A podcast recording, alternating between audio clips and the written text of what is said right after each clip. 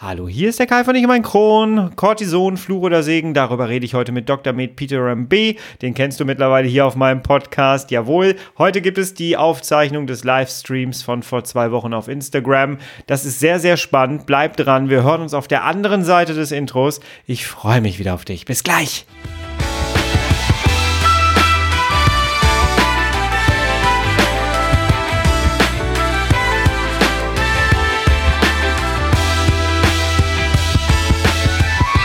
Herzlich willkommen zu einer weiteren Ausgabe von Ich um ein Kron, dein Kronpott. Hi, Tag. Ich hoffe, es geht dir gut. Ich hoffe, du bist schubfrei. Ich hoffe, du bist schmerzfrei. Und ich hoffe, dass du gerade nicht im Cortison-Rausch bist. Jawohl. Cortison kann ein bisschen euphorisierend wirken. Jawohl. Cortison, Fluch oder Segen, so haben wir die zweite Ausgabe unserer chronischen Sprechstunde auf Instagram genannt. Und zwar Dr. Med Peter Rambe, den kennt ihr, das ist der Buchautor und Viszeralchirurg, äh, Autor vom Buch Wenn der Po Hilfe braucht. Und ja, Ihr wart vielleicht dabei. Es ist ein sehr spannender Livestream geworden und ich möchte dich jetzt gar nicht auf die Folter spannen, sondern wir starten direkt rein. Bitte entschuldige diesen Ton. Ich verstehe auch nicht, warum 2021 immer noch bei Instagram so ein Ton ist, als ob wir irgendwie, ich kam mir teilweise vor beim äh, Schnitt hier des Gesprächs, wie, äh, kennst du noch von Janosch, dieses äh, Schlauchtelefon, wo die beiden dann in so einen Trichter reingesprochen haben. So ungefähr hör, hört sich das bei Instagram an. Keine Ahnung Ahnung, warum das so ist. Äh, wir müssen es leider akzeptieren. Aber der Inhalt ist so spannend, dass ich ihn euch nicht vorenthalten möchte. Und es ist hörbar auf jeden Fall. Ich hau da sämtliche Tonkünste rein, die ich da irgendwie noch im Schnitt äh, anwenden kann. Jawohl. Also, hol dir ein Getränk deiner Wahl, mach's dir gemütlich und lausche den Klängen unseres Livestreams durch das Schlauchtelefon von Instagram. Jawohl. Viel Spaß und viele inspirierende Momente bei unserem Gespräch. Tough times never last, but tough people too. Wie geht's dir? Alles gut? Mir geht's sehr gut. Ich hoffe, dir geht's auch gut und du bist schubfrei. Ja, immer. Immer. Das ist das Ziel. Es ist Ja, ein bisschen stimmt. windig gerade, ne? Es ist ein bisschen windig. Absolut. Äh, Ich ich weiß nicht, was hier los ist. Ich bin heute Nacht fünfmal wach geworden. Ich habe mir gedacht, zum Livestream nehme ich mir einen Kaffee, damit ich hier durchhalte. Ich dope mich ein bisschen. Wo wir schon beim Thema sind, Doping. ähm, an die Leute, die jetzt hier reinkommen, es werden gleich wahrscheinlich immer mal wieder ein paar Leute mehr sein. Wir reden heute über Cortison, Fluch oder Segen. Die erste Frage, die wir gleich mal klären müssen, ist, schreibt man Cortison mit K oder mit C? Ich habe es gegoogelt. Ich habe es gegoogelt und laut Google ist beides möglich. Ja, in, in, der, in der Regel, äh, die Schreibweise mit K ist ja Deutsch und, äh, Ja. und die Schreibweise C oder mit C ist ja eher Englisch, ne? Äh, angloamerikanisch. Von daher ist beide richtig. Und, ähm, also ich weiß, ich weiß überhaupt nicht, wie ich das schreibe, ob ich das mit K schreibe oder mit C. Ähm, jeder versteht das schon. Ja, ich, ich, ich hoffe, es versteht. Ja, ich habe ja nur danach gesehen, irgendwie jeder schreibt es mit C und dann habe ich gegoogelt, habe ich jetzt alles falsch hinausgetragen, aber irgendwie wird es gleich geschrieben, ja. Ihr Lieben, wenn ihr uns jetzt hier gleich zuhört, wir reden jetzt gleich über Cortison und ähm, wenn ihr Fragen habt, ein paar sind schon äh, an mich herangetragen worden, die nehmen wir jetzt gleich hier mit auf ähm, und ich backe, die, ich backe die galant mit ein. Wenn ihr Fragen habt zum Thema gleich einfach in den Chat reinschreiben. Cortison ist etwas, was vielen Menschen irgendwie auch ein bisschen das Leben retten kann, was äh, äh, ja, was Operationen verhindern kann, aber trotzdem so richtig mögen tut's keiner wegen den Nebenwirkungen und äh, wegen den äh, Nacherkrankungen, die da kommen können. Wie ist es für dich als Arzt, bevor wir jetzt über Nebenwirkungen und so sprechen? Ähm, ist für dich Cortison ein Produkt, was du wie so ein Werkzeug in in einem Werkzeugkasten? Ja, jein. Ähm, also Cortison ist zunächst ein körpereigenes Produkt, muss man schon so sagen. Ja, das ist ein, das ist ein ganz wichtiges Hormon, was in den Nebennieren gebildet äh, wird und für diverse ähm, äh, Prozesse im Körper zuständig sind oder zum Teil wirklich halt mitverantwortlich sind. Und äh, man hat, äh, wie du eben schon halt erwähnt hast, Cortison hat viele, viele, viele, viele verschiedene Wirkungen und einige davon sind positiv, andere davon sind negativ, je nachdem, welche, Aus, äh, welche, welche Ausmaß der Cortison bzw. welche Menge angesetzt wird. Ähm, um die Frage zu, zu, zu, zu beantworten, ob das ein Werkzeug ist, ja sicher ist ein Werkzeug, weil ich damit äh, bestimmte Prozesse, bestimmte Krankheitsverläufe, ähm, ähm, äh, sage ich mal, unterbrechen oder gegensteuern kann. Ja. ja. Ähm, es, es, ist, es ist nun mal so, dass halt der, der menschliche Körper ist schon ähm, ein, ein, ein Hochleistungsmaschine, muss man schon so sagen, wenn man das mechanisch ähm, ähm, sich anschaut. Und Cortison spielt vor allem da, wo es um Prozessoptimierung geht, aber auch um Abwehr. Ja? Ähm, wir, wir, kennen das, wenn man vielleicht mal ähm, ähm die Asthmatiker, wenn die Luftröhre äh, hoch, hoch äh, anschwellen, braucht man Cortison. Das ist eine ganz wichtige Funktion, die man dann auch in der Behandlung und CID ähm, einsetzt, weil Cortison dazu führt, dass äh, Ödeme nicht entstehen, sprich Schwellungen gehen zurück. Und dann ähm, ein ganz wichtiger Aspekt, äh, was Cortison wirklich halt mitbringt in der Behandlung, ist, dass äh, das Immunsystem gedrosselt wird. Ja? Und das sind zwei Sachen, die man bei Morbus Crohn sehr gerne auch mal braucht. Deswegen ist es wichtig, dass ein Werkzeug, was man im Koffer hat, was extrem wichtig und wertvoll ist. Du hast im letzten, beim letzten Mal erzählt, dass ähm, bevor du ähm, einen Darmverschluss damit löst, dass du den Darm durchschneidest quasi oder eine Stomaanlage legst, dass du es dann vielleicht auch erstmal mit Cortison probieren kannst, weil das eventuell schon ähm, das Problem an sich lösen kann. Kannst du da mal ein bisschen was zu erzählen?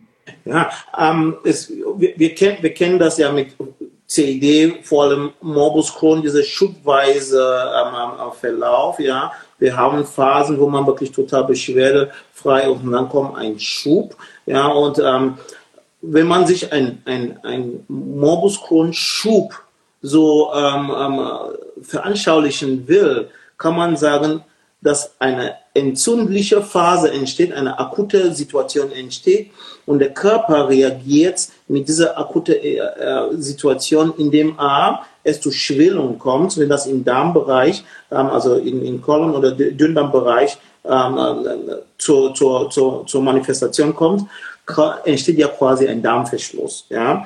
Ähm, es ist, es ist so, dass halt durch Morbus Crohn an sich kommt es zu Verengungen im Darm und sollte es im Rahmen dieser Schub zu einer erneuten Schwellung kommen, dann geht der Darm ja zu. Dann kommt zu einem Ilius, ein Darmverschluss.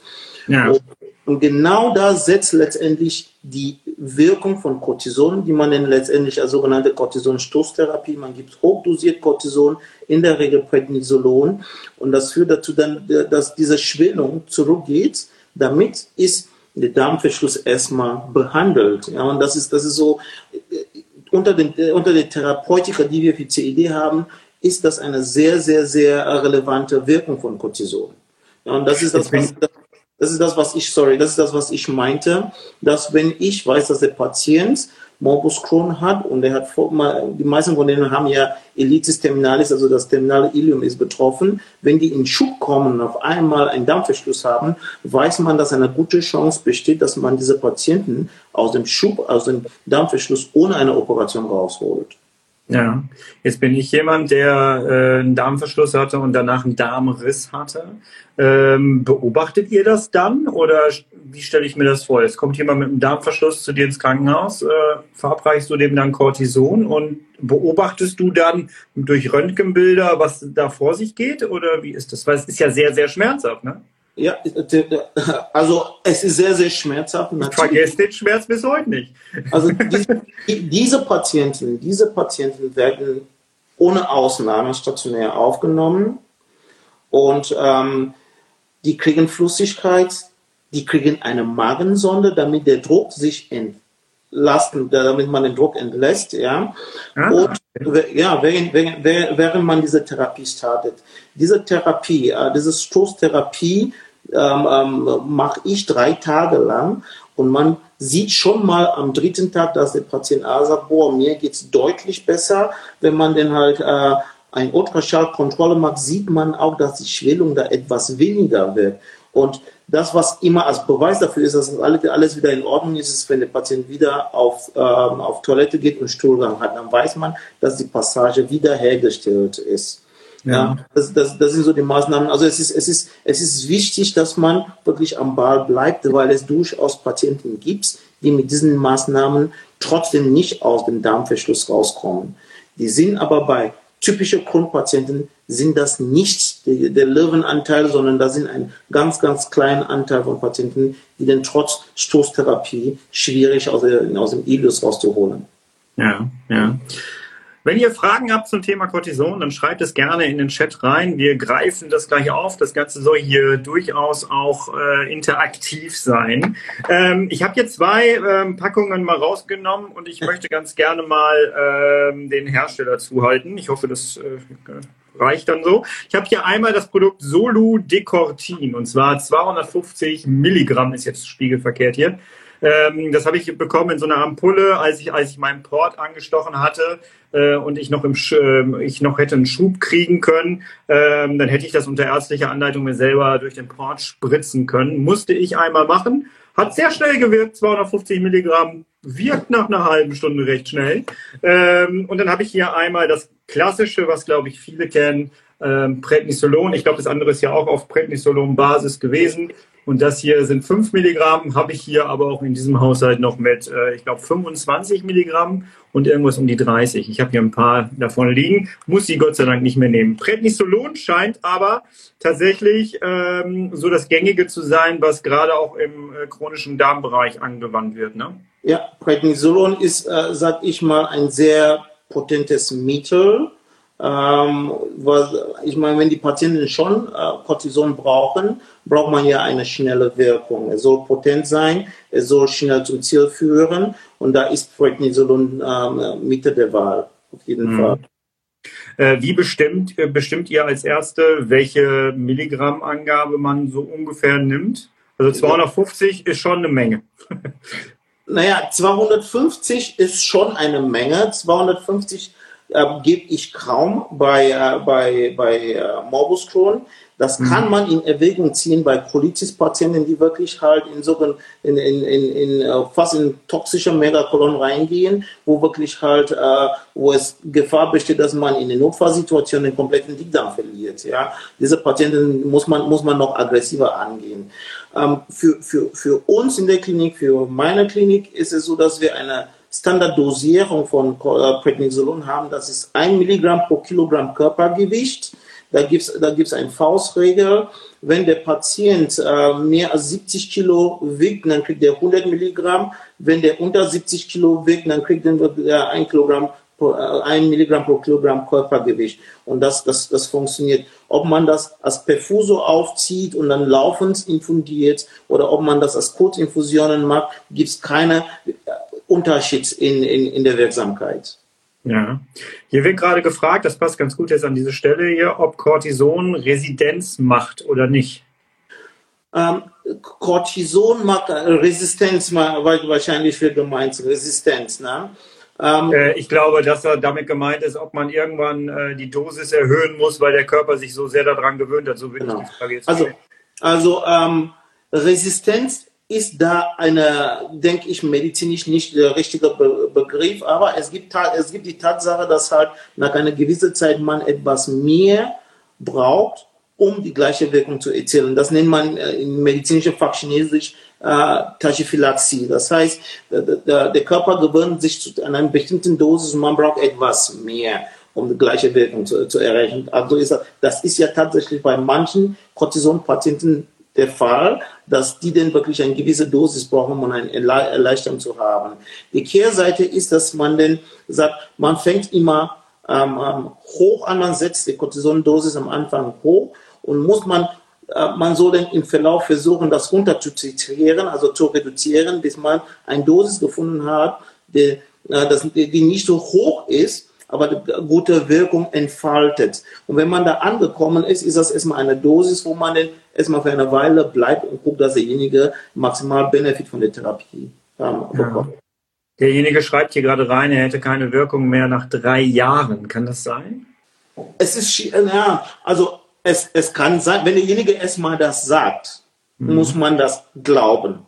Mhm. Ja, also ich sage immer, der Patient hat immer recht, weil der Patient hat die Wirkung, der spürt diese Wirkung. Also wenn der sagt, nach drei Jahren ähm, ähm, hat bei mir Cortison gar keine Wirkung, dann glaube ich per se erstens und zweitens frage ich mich, wer dieser Patient drei Jahre lang auf Cortison lässt.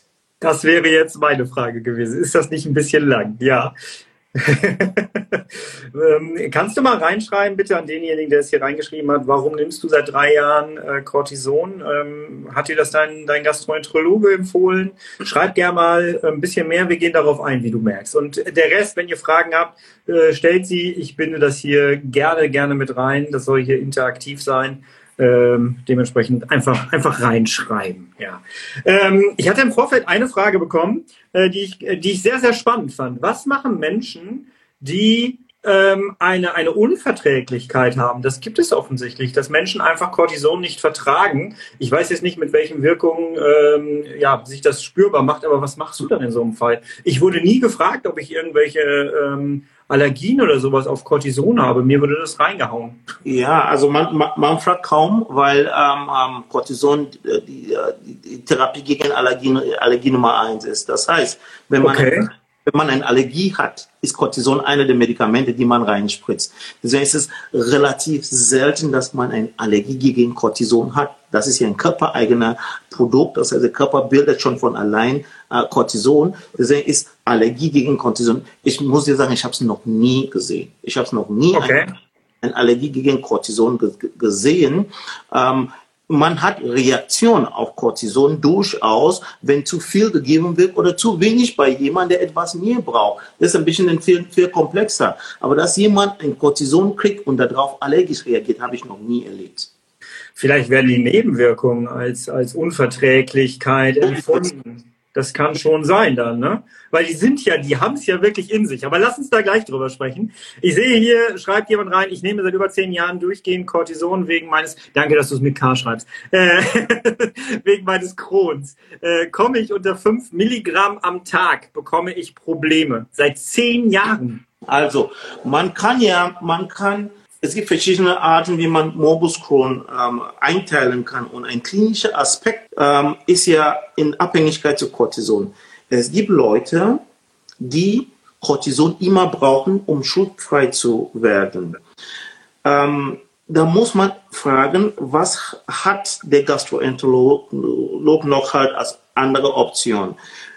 Wir wissen ja, wir werden wahrscheinlich noch ähm, über die Nebenwirkungen von Cortison sprechen. Cortison kann wirklich krasse Nebenwirkungen machen, so dass es heutzutage mit den medikamentösen Therapie oder mit den Möglichkeiten, die wir heutzutage haben, ist es meistens nicht mehr äh, tragbar, einen Patienten über lange Zeit äh, auf Cortison zu lassen. Das heißt, diese Patienten, die andere Therapien nicht vertragen haben, oder die Therapieversager mit Infliximab, Entyvio und was weiß ich ähm, mhm. ähm, erlitten haben und dadurch immer auf Cortison ähm, äh, zurückfallen müssen, muss man echt überlegen, ob sein Gastroenterolog nicht mit dem Chirurgen sprechen und sagt, können wir diesem Mann andersweitig helfen, damit derjenige weg von Cortison kommt. Ja, also okay. ein relevantes Ziel der Therapie muss sein, dass der Patient nicht dauerhaft auf Cortison eingestellt wird. Das wird aber offensichtlich hier öfters gemacht. Hier schreibt der Nächste, ich dosiere seit vielen Jahren selbstverständlich äh, zum Teil 5 Milligramm. Darunter meldet sich der Kron bzw. Stenose. Also es scheint ein gängiges Mittel zu sein, was einfach mal über Jahre hinweg gegeben wird, ohne es auszuschleichen. Ähm, das ist krass, oder? Hier schreibt der nächste. Ähm, das ist der von vorhin. Äh, Colitis ulcerosa Patient, bin seit drei Jahren in, im Schub mit vielen Krankenhausaufenthalten und drei äh, Gastroenterologen. Viele andere Medikamente. Äh, das war derjenige, ähm, wie Envio. Ähm, das war derjenige, der vorhin gesagt hat, dass er ähm, das Gefühl hat, äh, Resident zu sein. Ja. Nochmal, da, da muss man, da muss man ähm, das ist ein Colitis-Patient, da muss man schon ganz anders vorgehen als beim Crohn-Patienten. Ja. Wenn ich einen Colitis-Patient habe, der Cortison abhängig ist, der Biologiker probiert hat und es nicht funktioniert hat, dann gibt es nur noch eine Lösung für diesen Patienten. Der Dickdarm muss weg. Weil wenn dieser Mensch, wenn dieser Patient, will keinem hier Angst machen, aber da sind die Fakten. Wenn ein Mensch drei Jahre lang ununterbrochen in einem Schub sich befindet, ist das Risiko, dass es unter diesen Schuben zu einem Entartung kommen könnte, dass zu schwere Dysplasie und sogar zum Krebs kommen kann, extrem hoch. Ja, und wenn man, also wenn man CID, die moderne CID-Behandlung ist HIT Early Hit Hard. Wir wollen die Schleimhaut wirklich behandeln, dass die Schleimhaut nicht immer sich entzündet, weil ein entzündete Schleimhaut entartet schneller. Das ist häufiger bei Colitis-Patienten als bei Crohn. Und mein, mein Rat an diesen, an diesen Patienten, wenn man schon seit drei Jahren auf Cortison ist und trotz Cortison immer noch drei Jahre lang nicht schubfrei wird, worauf wartet man noch? Da muss der Dickdarm weg. Mhm. Dann fällt das Krebsrisiko fällt weg, die Komplikationen, die mit, mit, mit, mit Cortisontherapie langfristig kommen, fallen weg. Okay. Das heißt, jetzt sind wir hier Leute aus dem Internet gerade. das heißt, äh, der Rat wäre vor allem, geh zu deinem Arzt, besprech das Ganze und frag einfach gezielt danach, ob es keine chirurgische Lösung gibt, weil die einfach besser ist für dein Leben, für die Zukunft, oder? Ja, absolut. Also ich finde, ich finde, das, was wir, das, was wir, was du erreichen wirst, Kai, und das, was mein, meine Mission ist, ist wirklich halt, den Menschen aufzuklären. Ja, denn ein mündiger, ein mündiger Patient, wir wollen mündiger Patienten haben. Ich möchte Patienten wirklich mit Wissen mir gegenüber sitzen haben, weil man den wirklich auf Augenhöhe diskutiert. Man, man, man, man kriegt eine ganz andere Perspektive, wenn man da reingeht mit dem Patienten, der viel schon weiß. Und das ist ganz wichtig. Und das, was am Ende so ein, ein Podcast oder so ein Livestream rauskommen soll, ist, dass Fragen äh, wirklich aufgeworfen werden und diese Leute sollen zu deren Arzt gehen und dann nochmal fragen, welche andere Option habe ich? Und mein, also ich würde nie zulassen, dass mein Gastroenterolog so lange einen Patienten auf Cortison lässt. Mhm. Ab wann würdest du denn sagen, dass man äh, seinen Gastro mal darauf ansprechen sollte, ob es nicht andere Lösungen gibt? Ähm, ja, wenn ich einfach äh, schon eine hohe äh, Dosis nehme an Cortison oder lange Zeit nehme, ähm, ab wo ist denn da so eine Grenze, wo du dann sagst, hey, ähm, sprech mal deinen Arzt darauf an, ob es nicht eine andere Lösung gibt? Diese Grenze liegt immer am Beginn, äh, am Anfang, zum ersten Gespräch. Äh, ja, der, der, Therapeut muss den Patienten den Rat suchen, aufklären, dass, sie, dass wir haben das und das und das und das an Optionen und das sind die Vor- und Nachteile. Das heißt, eine ordentliche Aufklärung in meinen Augen besteht darin, dass der Mensch sagt, okay, wir haben Cortison und wenn ich sage Cortison, dann sage ich ja, aber das eignet sich direkt, wenn ich das mache, sage Cortison ist eine Option, aber diese Option eignet sich nicht für eine langfristige Therapie.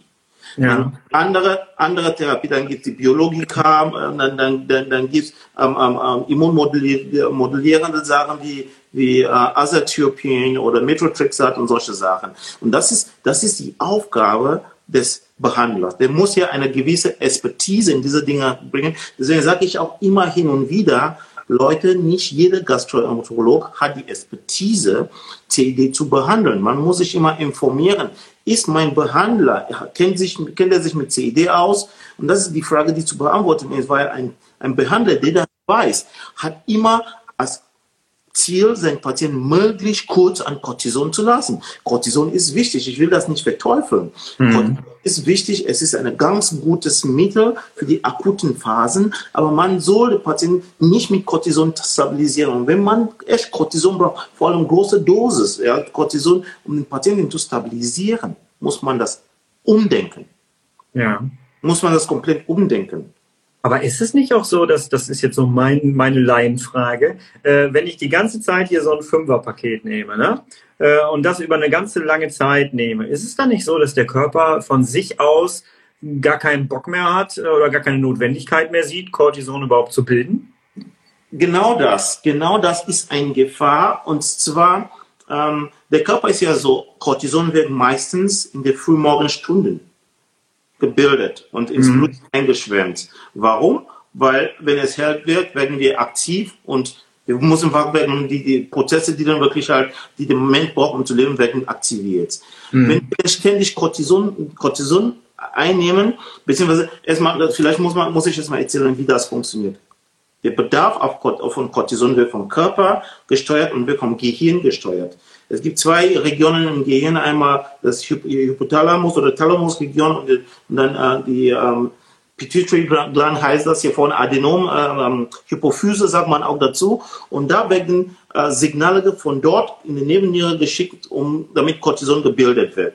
Mhm. So, gleichzeitig, damit der Körper nicht übermäßig oder pausenlos immer Cortison bildet, gibt es immer ähm, ähm, eine Rückkopplung zwischen Nebenniere und Gehirn. Jetzt ist genug Cortison gebildet, drosselt die, die Produktion. So, wenn wir mit, mit künstlicher Cortison, also Cortison von draußen eingreifen in dieses System, passiert erstmal Folgendes. Das System meldet pausenlos, äh, gibt pausenlos eine Rückmeldung an Gehirn, ich habe Cortison im Blut, ich habe Cortison im Blut. Also sagt das Gehirn, die Nebenniere macht gar nichts. Also werden keine Cortison mehr in den Nebennieren produziert. Und was passiert? Das ist, um das zu verstehen, dann, dann wird diese, werden diese Nebennieren oder diese Zellen, die Cortison produzieren, die werden faul. Man kann, mhm. man, man kann das vergleichen wie ein Sportler, die jemand, der wirklich halt immer Sport getrieben hat und auf einmal drei, vier Monate nichts macht. Ja, dann, dann, dann, dann bauen, baut sich die Muskulatur zurück und solche Sachen.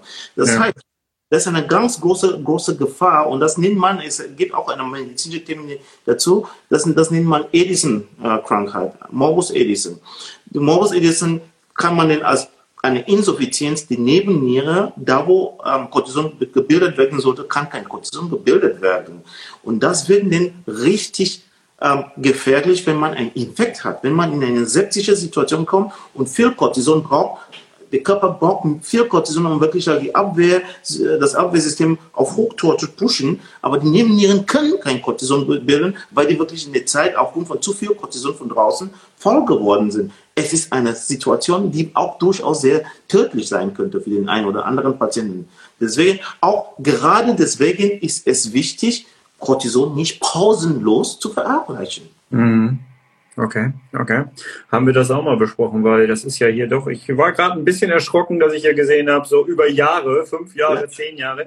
Hier hat jemand von vorhin geschrieben, äh, ich äh, nenne übrigens äh, bewusst eure Namen nicht, die lese ich nicht vor, äh, weil ich ähm, danach dann aus dieser Sache hier einen Podcast schneide und ich möchte nicht, dass eure Namen dann äh, einfach so ins Internet hinausgetragen werden. Äh, also ihr seid hier anonym, wenn ihr hier reinschreibt. Hier hat jemand von vorhin reingeschrieben, chirurgisch ist leider nicht mehr viel zu machen, habe mittlerweile einen Kurzdarm und Stoma. Äh, Adali, äh, Adalimumab äh, hat damals auch nicht geholfen. Der andere schreibt von vorhin, Dankeschön, das war das mit dem, mit dem äh, Dickdarm. Äh, ja, sprich mit deinem Arzt, wenn ich es richtig verstanden habe. Und ähm, ja, lass dir bitte nicht von uns hier Angst machen. Auch, glaube ich, eine ganz wichtige Sache. Aber äh, ja, wir gehen halt hier so ein bisschen auf das ein, was ihr hier schreibt. Und äh, irgendwo wollen wir ja auch ein paar Tipps und Ratschläge rausgehen. Und ihr müsst dann gucken, was ihr damit macht. Ne? Ähm, jetzt steht hier, hab was von äh, Bifidobakterien in, im Darm transportieren gehört. Was halten Sie davon? Ähm, ich halte wenig davon. Ich halte wenig davon, weil ähm, der Darm ist ein Mikro-Environment, sagt man das. Das ist, das ist, so, das ist so eine Umwelt an sich.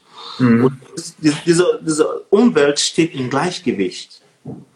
Und man soll nicht da reingreifen. Auch diese Bifidobakterien, die man da reinbringt. Es gibt Daten, die sagen, das ist gut, das ist gut bei Crohn-Patienten, das ist gut bei Colitis-Patienten.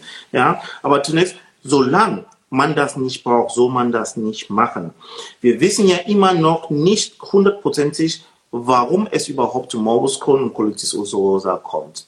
Wir sehen in den meisten Fällen, dass es ein Dysbalance, eine sogenannte Dysbiose, das ist, dass diese Mikroenvironment, diese Mikroumwelt in den Darm gestört ist. Das ja. heißt, wenn der Körper irgendwie vielleicht mal mit, mit Hilfe von Medikamenten geschafft hat, eine Stabilisierung einzubringen, würde ich diese Stabilität beibehalten wollen und nicht unbedingt was von draußen äh, dazu nimmt.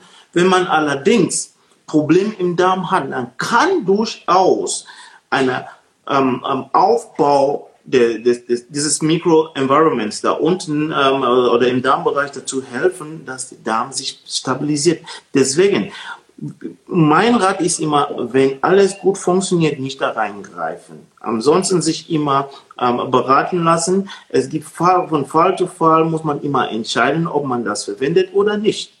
Ja, da gibt es kein Pauschalregel, jeder soll das kriegen oder keiner soll das kriegen. Das gibt es mhm. nicht. Ja, okay. Weißt du Bescheid da draußen. Ähm, ich hoffe, wir konnten es gut beantworten. Lass uns mal zum Schluss über die Nebenwirkungen reden. Ich habe das immer so beschrieben, äh, die chronische Achterbahn, die mich begleitet, äh, weil es wirklich bei mir äh, teilweise gerade auch nach der Darmrissgeschichte so war, ich wurde voll gepumpt mit Cortison und dann hat, hatte ich immer so dieses äh, Achterbahngefühl. Ähm, drei Minuten war ich voll auf dem Trip quasi und hatte super Laune, alles war klasse. Drei Sekunden später war ich deprimiert und dann fünf Minuten später später war ich wieder oben. Äh, das war grauenhaft, grauenhaft, das über Tage. Ähm, was gibt es noch für Nebenwirkungen? Was gibt es für Folgeschäden? Und wie kann ich da vorbeugen? Kann ich da überhaupt vorbeugen? Sag mal was Positives. Also ich finde, du hast, du hast das wirklich sehr gut beschrieben. Äh, was mich äh, allerdings überrascht, ist, dass du diese zwei Aspekte, diese zwei Ausprägungen der, der, der Gehirnnebenwirkung bekommen hast, ja. Es gibt am Anfang immer eine Euphorie, dass halt, äh, dass man dann wirklich halt so irgendwie euphorisch ähm, ähm, ähm wirklich äh, veranlagt ist. Das ist tatsächlich eine Nebenwirkung von Cortison, erkennen okay. die wenigsten Menschen und langfristig kommt es zu einer depressive psychotische Phase. Das gibt es auch unter Cortison und das verkennen viele Leute und das ist gerade einer der Gründe, weshalb in eine komplexe Behandlung von CID auch Psychotherapeuten dazu gehören, weil die denn da auch über, über diese, diese Aspekte auch deren, der, das, das entsprechende Know-how mit reinbringen. Und unabhängig davon, un, unabhängig davon gibt äh, man, man, man, kann, man kann die Nebenwirkungen relativ einfach sich merken. Wenn man viel Cortison nimmt, wird viel Zucker gebildet, dafür wird gleichzeitig viel Muskel abgebaut. Ja, viel Eiweiß wird abgebaut. Das heißt, das, was als Zucker gebildet wird, geht in die Leber und im Fettgewebe, wird in Fettgewebe umgewandelt. Das findet man meistens so um die Hüfte im Bauchregion, aber auch am Rücken. Ja, das, wenn man dann da, da Fett wird, gleichzeitig werden die Muskulatur vor allem in den Händen, in den Armen Beinen abgebaut. Das heißt, man sieht den Mensch, der hat schlanke äh, Arme, aber Fett um den, um, um, um den Bauch. Dann gibt es dann so diese Hautrisse, diese, diese, diese um, Strias nennt man das. Das sind so halt ähm, Hautrisse, die, die wirklich halt auch aufgrund dieser Fettumverteilung entstehen. Ähm, Cortison führt dazu, dass Calcium viel mehr aus den Knochen rausgeholt wird, dass man den wirklich halt Brüche, sind den, äh, vor allem Frauen haben zunehmend Osteoporose, man kriegt ganz schnell Fraktur. Dann äh, bei jüngeren Menschen ist tatsächlich so, dass der Hüftkopf, äh, da kommt häufiger zur Hüftkopfnekrose. Ja, ähm, das ist eine Sache, wenn man das einmal hat, dann braucht man nur noch ein neues Hüftgelenk, weil es meistens sonst nicht anders geht. Dann wahrscheinlich hat schon jeder was von Cortisonhaut gehört. Ja. ja. Die Haut ist pergamentdünn, bei kleinen Verletzungen blutet und heilt auch ganz schlecht. Und solche Bagatellverletzungen, die man meistens hat, hat man meistens an den Armen oder im Bereich des, des Schienbeins, ja, und die heilen extrem schlecht. Das sind so die häufigsten Nebenwirkungen von Cortison. Wie kann man denn ja, ich würde gerne einmal ganz kurz dazwischen gehen. Und zwar habe ich eine Frage. Wenn ich Cortison, du hast gerade angesprochen, die Haut wird dünner. Jetzt ist die Schleimhaut des Darms ja eigentlich auch eine Haut. Ähm, wie ist denn das, wenn ich jetzt, wenn ich jetzt Cortison nehme, wird dann nicht meine Darmhaut auch dünner und kann es dann nicht auch dazu kommen, dass äh, ich eine Perforation bekomme? Ja, ähm, eine Perforation nicht unbedingt, aber das, das muss der Chirurg wissen. Das muss der Chirurg wissen. Deswegen operiere ich keinen Patienten, wenn er mehr als 15 Milligramm Prednisolon über mindestens sechs Wochen genommen hat. Das mag ich nicht, weil genau das, was mit der Haut passiert, passiert auch mit dem Darm. Nur wir sehen den Darm ja nicht ohne weiteres so. Und das merkt der Chirurg nur dann, wenn er anfängt, äh, wenn er den Darm operiert, beim Morbus zum Beispiel, und versucht, den Darm, eine neue Darmverbindung da zu nähen, dass der Darm brüchig wird. Auch da, auch da muss der Chirurg sich da auskennen, um zu sagen, hier wird es nicht heilen. Und mhm. das führt dazu, dass eine Darmverbindung, die man wirklich halt ganz gut angelegt hat, spätestens am dritten Tag auseinanderfliegt. Ja, und der Patient wäre richtig krank. bei diesen, also das ist einer der häufigsten Gründe, weshalb es zu einem Kurzdarmsyndrom kommt bei Morbus Crohn-Patienten. Nicht, weil der Chirurg ähm, seine Darmnähte nicht macht, sondern der Chirurg kennt sich mit Morbus Crohn nicht so gut aus. Ich sage immer, dass jeder Chirurg, der auch gut operieren kann, ist nicht unbedingt gleichzeitig ein CED, ein guter CED-Chirurg. Und da ist zum Beispiel diese Cortison-Sache. Viele Kollegen würden mir äh, mit äh, bei 20 Milligramm Prednisolon am Tag nicht operieren. Oder wenn die operieren, werden die keine Darmverbindung, keine Anastomose machen. Persönlich mache ich das ab 15. Das heißt, wenn der Patient 15 Milligramm Cortison in den letzten vier bis sechs Wochen eingenommen hat, werde ich diesen Patienten nicht operieren. Und wenn dieser Patient operiert werden müsste in der Notfallsituation, bei mir in meiner Klinik wird das so gemacht, ja, dass in der Notfallsituation kriegt dieser Patient einen künstlichen Darmausgang. Denn gerade bei diesen Patienten, vor allem Morbus Crohn-Patienten, wenn er einmal eine Anastomose-Insuffizienz, also, also eine Undichtigkeit der, der, äh, des Darms bekommt, ist der Darm entzündet und der kriegt eine funktionelle Kurzdarmsyndrom. Das heißt, der Dünndarm ist immer noch ausreichend in der Länge, aber durch die Entzündung von draußen ist die Funktion des Dünndarms auch gestört.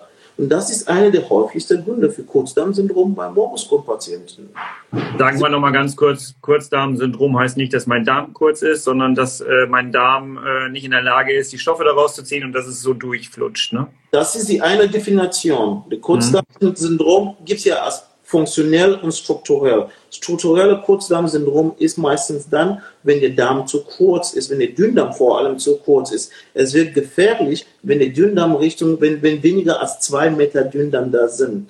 Und dann gibt es die funktionelle Kurzdarmsyndrom. Auch der Mensch kann drei Meter Dünndarm haben, aber der Dünndarm ist in diese Bauchfellentzündung so äh, äh, äh, involviert, dass die Funktion des Dünndarms dadurch gestört wird. Das sind allerdings Patienten, die prognostisch günstiger sind, weil wenn diese Entzündung aus dem Bauchraum irgendwann mal wegkommt, erholt sich der Dünndarm meistens auch. Ja. Hier schreibt schon jemand, das kann ich nur bestätigen, spannend. Ja, es ist wirklich super spannend.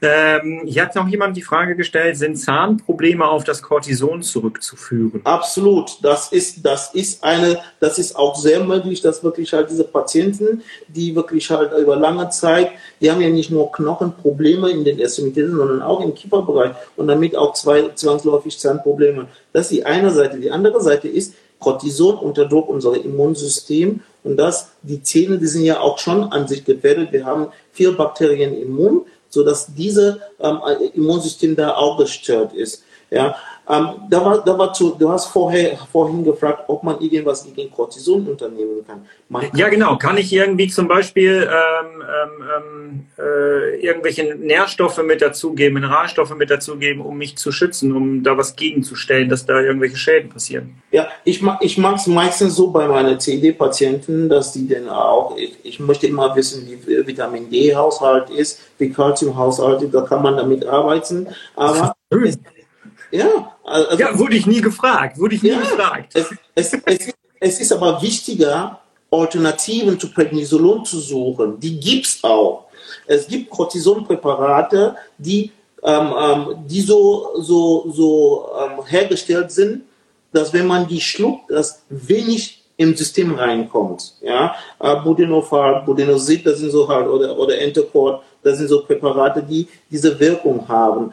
Mit diesen Präparaten hat man, also wenn man die, die, die Wirksamkeit von diesen Präparaten, wenn man die verabreicht, wenn man die schluckt, kommen, wenn überhaupt nur 10% der Wirkstoff ins System und viel davon wird schon von der Leber abgefangen und ab, abgebaut, sodass auch man, man erreicht das Gleiche, was man mit Prednisolon erreichen würde. Der Vorteil ist, dass man wenig Wirkstoff im System, im Blutkreislauf zirkulierend hat. Das ja. heißt, wenn man unbedingt lange auf Cortison eingestellt werden sollte, dann soll es bitte schon nicht immer Prednisolon sein, sondern es soll Richtung Protinosid gehen, irgendwas, was viel mehr im Darmbereich arbeitet. Mhm. Ähm, hier schreibt jemand, wirkt Entocort nicht nur im, jetzt ist der Satz vorbei, ähm, ja, der wirkt dann nur im Darm, ne? Ja, Im Dickdarm würde derjenige, würde derjenige ähm, sagen, ja. Ähm, Ente, Entecort wirkt ist, ist, so, ist so eingepackt, ist so eingepackt, dass es erst im Bereich des terminalen Ilium freigesetzt werden. Ja? Das heißt, dieses letzte Stück des Dünndarms kann noch damit behandelt werden, aber tatsächlich, dass ein Medikament viel mehr im Dickdarm ähm, seine, äh, seine Wirkung entfaltet. Und wir kennen ja, wir kennen ja das, die, die meisten Kronpatienten, die haben ein Problem im terminalen Ilium. Deswegen kann man diese Patienten auch durchaus mit Entecot behandeln. Ja?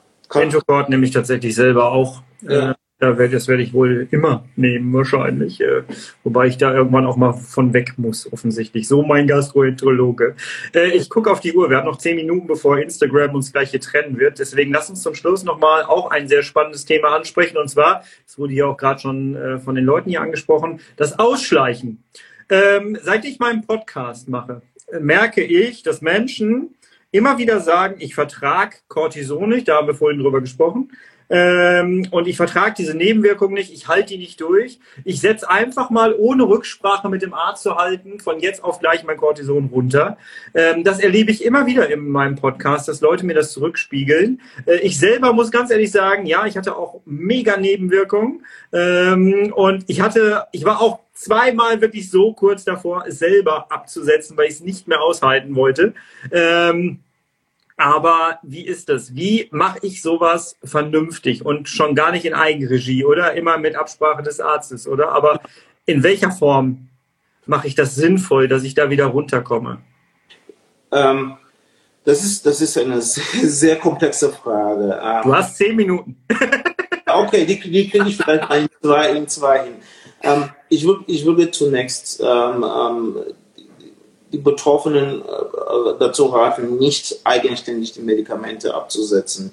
Ich finde, der, der, bessere Weg wäre, seinen Behandler darüber zu informieren, dass man dies und jenige Nebenwirkungen hat. Äh, und so und auch vielleicht mal dezidiert die Frage, können wir irgendwas an, an dem Medikament äh, drehen oder so. Ähm, denn man, wir hatten ja vorhin über diese Situation gesprochen, dass, neben, dass die Nebenniere durchaus in seiner Funktion gedrosselt ist. Ja, und die Nebenniere braucht Zeit, um eben zu merken, okay, ich kriege ja nicht mehr so viel Menge Cortison, den muss ich wieder langsam anfangen zu produzieren. Deswegen gibt es immer so ein Stufenschema, wie man das absetzt. Und die Kollegen, die das, dieses Stufenschema festlegen, die, die, die, die, die, überlegen, wie, wie, es, da, es, muss nicht, es darf nicht so schnell gehen, weil der Patient hat am wenigsten was davon. Wenn auf einmal man von, von, von 30 Prednisolon auf 5 geht und zwei Tage lang wieder auf 60 geht, weil auf einmal die, die, die, Symptome so schlagartig zurückgekommen sind. Das macht gar keinen Sinn. Man muss das einfach fein mit dem Kollegen, mit dem behandelnden Arzt abstimmen. Und es ist ein langer Prozess. Ne? Es ist jetzt nicht, ich mache in, innerhalb von einer Woche, gehe ich von, weiß ich nicht, 25 runter. Ja, also ich kann dir sagen, wie bei mir gemacht wird in der Klinik. Diese Patienten, die werden dann wirklich halt, äh, gehen wir von einem Patienten, den ich jetzt in meiner Sprechstunde sehe und der hat äh, Prednisolon, ähm, der hat 20 Milligramm Prednisolon. Dann sage ich dem Menschen folgendes, ich würde sie ja gern operieren, kann ich ja auch aber lassen wir uns mal vielleicht mal vier Wochen planen. Und in dieser vier Wochen möchte ich, dass wir von Prednisolon vier, äh, 20, habe ich 20 oder 40 gehört, 20 auf 5 kommen. Mit 5 operiere ich ja. 5 macht nicht so viel aus. Und dann schaue ich, dass wir wirklich halt über diese Zeit schleichend runterkommen. Ja, da ist mein Anästhesist auch immer froh, weil der Anästhesist muss jetzt auch bei der, seiner Narkoseführung denken, verdammt, was macht die Nebenniere, wie viel Zeit hat die Nebenniere, äh, wie viel Zeit hat die Nebenniere gehabt, um sich zu erholen oder so. Ja, das sind so Sachen, die man, die man wirklich halt interdisziplinär besprechen muss. Und deswegen ist es nicht sinnvoll, ähm, das allein zu machen. Also ich habe gerade mal reingeguckt, ob ich, ob ich das, ob ich das da reingeschrieben habe. Ich glaube nicht, oder? über Cortison. Also, also ich sag mal so, wenn ich das, wenn ich die nächste, die nächste Ausgabe mache, werde ich dann schon etwas mehr zu diesen spezifischen Themen schreiben. Ich merke, das war sehr ober, oberflächlich da an, äh, angesprochen, aber das war ja auch nicht mein Ziel, die, Thera die Therapie so auseinander wirklich dezidiert zu besprechen. Ich lese hier gerade, ich hatte nicht nur die extremen Nebenwirkungen, desto mehr Cortison ich genommen habe, desto schlechter ging es mir mit dem Darm. Das ist dann etwas Subjektives, oder? Kai, Beschwerden sind ja immer subjektiv. Ich will, dass du sowas sagst. Deswegen ja. frage ich so. Ich sage ja immer, die fünf Finger sind ja nicht gleich lang. Deswegen sind Beschwerden immer subjektiv. Das bedeutet nicht, dass diese subjektive Beschwerden nicht ernst genommen werden sollen. Die müssen ernst genommen werden.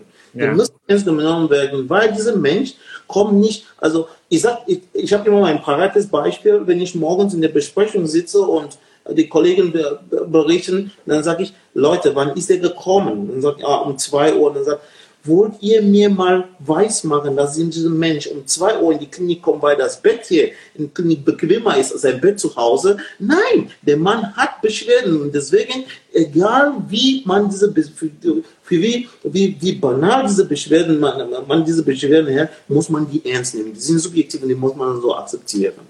Ja. Tipps.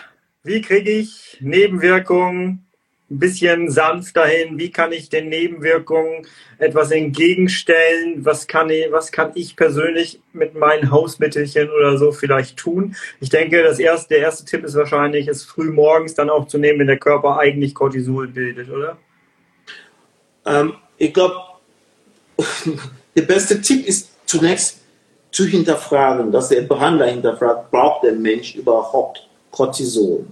Ja, und immer hin und wieder zu hinterfragen, braucht er diese Menge oder kann man reduzieren? Der zweite Tipp ist immer nicht allein auf Cortison alles zu schieben, sondern auch vielleicht mal zu vergleichen. Wie ist die Ernährung? Welche Zusatzsachen nehmen wir dazu? Wie ist der Kalzium- und Vitamin D-Haushalt? Wie ist der Eisenhaushalt? Alles andere, was man denn so nicht immer berücksichtigt. Ja, die soll man denn so machen, damit man einen Fokus damit man ein ganzes Bild von einem Menschen hat. Und erst dann kann man den anfangen, okay, jetzt kann ich probieren, das zu reduzieren, ich kann die Therapie umstellen und solche Sachen. Man muss einfach im Dialog mit dem Patienten bleiben. Ja. Hier wird gerade gefragt, wie ist der Forschungsstand aktuell? Kurz bitte. Äh, ich, äh, kannst du darauf sehr kurz antworten? Ich glaube nicht, oder? Forschungsstand zu CID oder, oder zu, zu. Ich glaube zu Cortison, oder? Oder vielleicht Wirkungsgrad, keine Ahnung. Also wir, wir wissen ja, wir wissen relativ viel von der Überkortison. Wir wissen rela relativ viel. Das, was wir nicht wissen, ist, wie man tatsächlich ähm, die, die, die positive Effekte des Cortisons im Vordergrund stellt und die negative Aspekte raus, äh, wegnimmt. Das wissen wir noch nicht. Und wir werden es wahrscheinlich nie nie, nie dahin kommen, dass wir wirklich ein hundertprozentiges Medikament herstellen, was nur Kron behandelt, nur die Schleimhaut behandelt, die Entzündung wegnimmt, ohne dass Nebenwirkungen entstehen. Das liegt einfach in der Natur der Sache. Es ist schwierig. Aber die Forschung ist dran. Die Forschung ja. ist dran.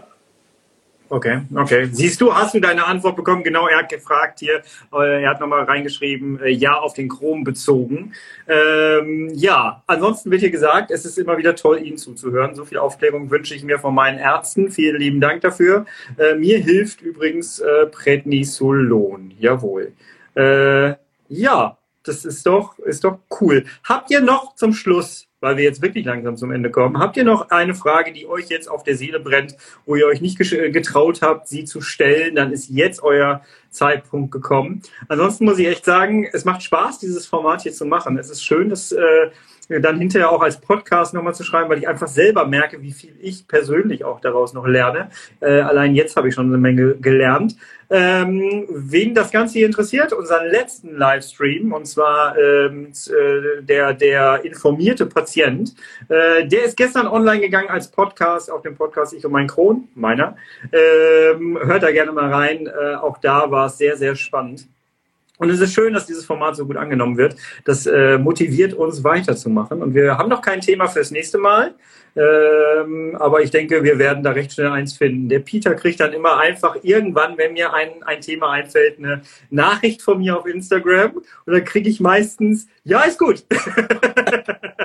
ich denke, so werden wir das dieses Mal wieder machen. Hier ja. schreibt noch jemand. Hallöchen, ich bin jetzt, äh, nee, ich habe jetzt lange Cortison genommen, bin bei 4 Milligramm gerade und die Nebenniere macht nicht mehr mit. Was tun?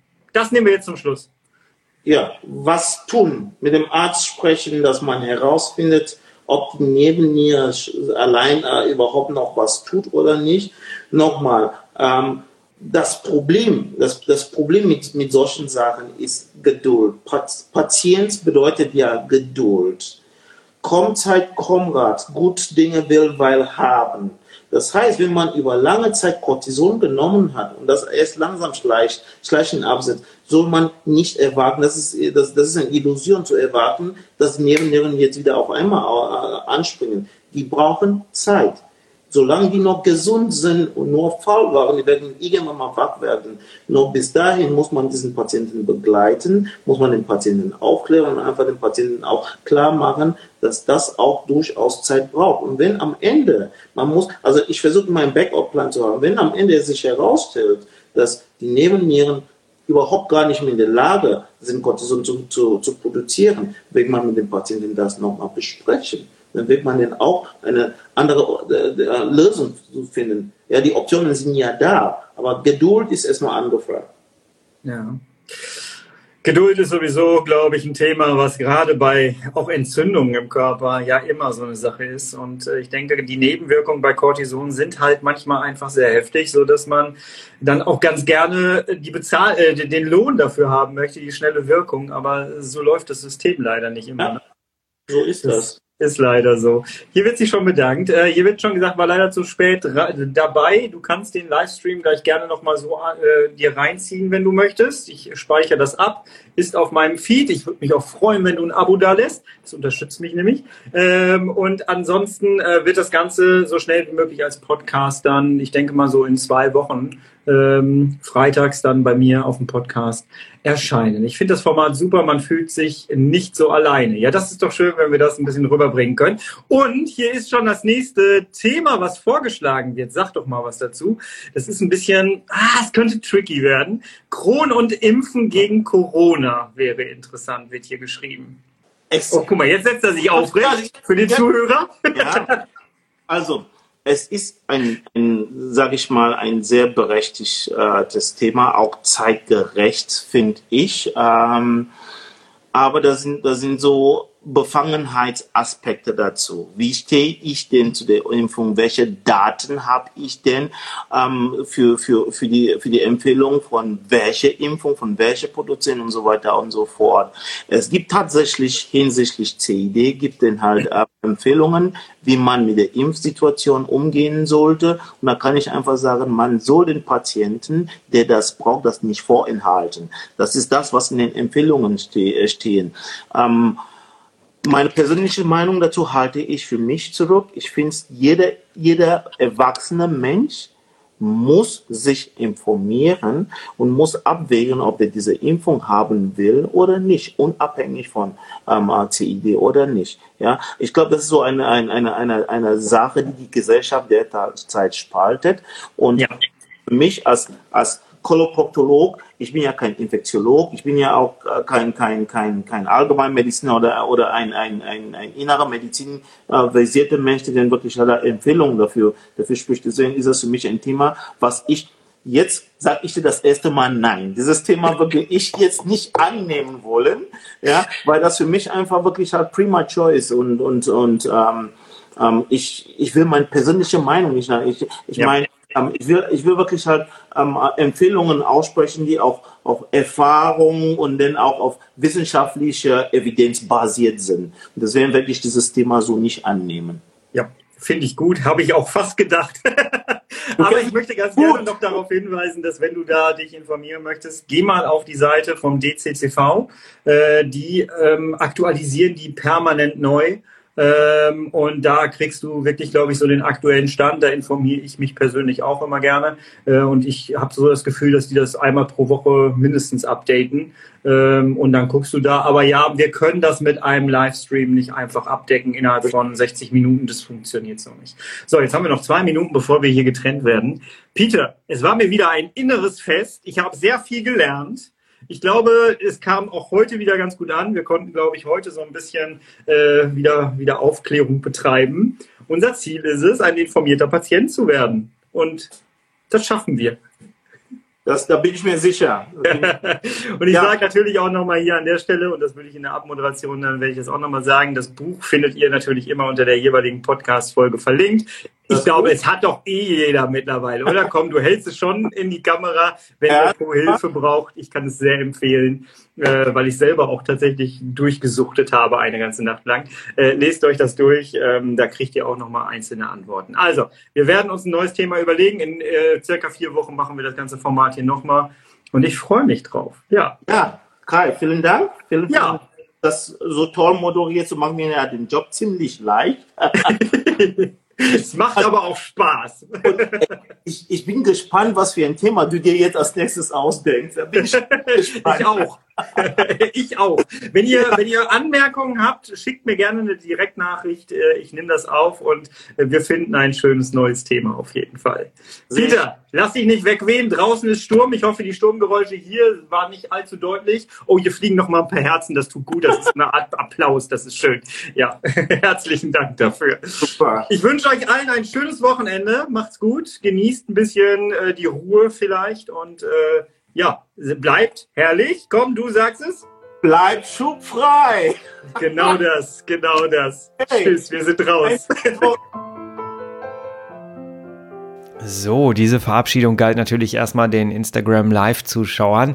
An dieser Stelle möchte ich mich ganz gerne bei dir bedanken oder bei euch allen da draußen bedanken, äh, die das äh, Format hier so gut annehmen. Das ist sehr, sehr schön und das äh, motiviert uns wirklich weiterzumachen. Und wir haben uns auch schon tatsächlich Stand heute auf ein nächstes Thema geeinigt, was ich extrem spannend finde. Ähm, da ich werde noch nichts triggern und noch nichts verraten. Ähm, das wird sehr, sehr spannend. Wir kommen da bald mit raus. Wir müssen noch einen Termin finden.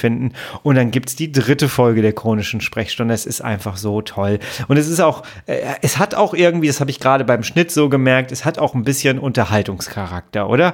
Das ist doch echt ein, ein spannendes, ernstes, schweres Thema. Ein bisschen als leichte Kost präsentiert und trotzdem mit Expertenwissen da drin. Und das ähm, finde ich sehr, sehr schön. Das ist mir gerade beim Schnitt nochmal sehr bewusst geworden. Ich entlasse dich jetzt wieder in dein Leben. Wenn du äh, das Buch von ihm noch nicht gelesen hast, das kann ich dir wirklich sehr empfehlen. Äh, findest du unter dieser Folge hier verlinkt. Klick da gerne mal drauf. Und ansonsten, du findest unter jeder Folge meine E-Mail-Adresse wenn du einen, einen Themenwunsch hast, dann setz dich gerne mit mir in Verbindung und sei auch gerne beim nächsten Stream live gerne dabei. So, ich entlasse dich wieder in dein Leben. Bis zur nächsten Woche. Bist du bitte herrlich schubfrei, denn das ist das Wichtigste, ohne Schmerzen durch den Tag zu kommen. Jawohl, ich freue mich wieder auf dich. Bis nächste Woche. Mach's gut. Ciao.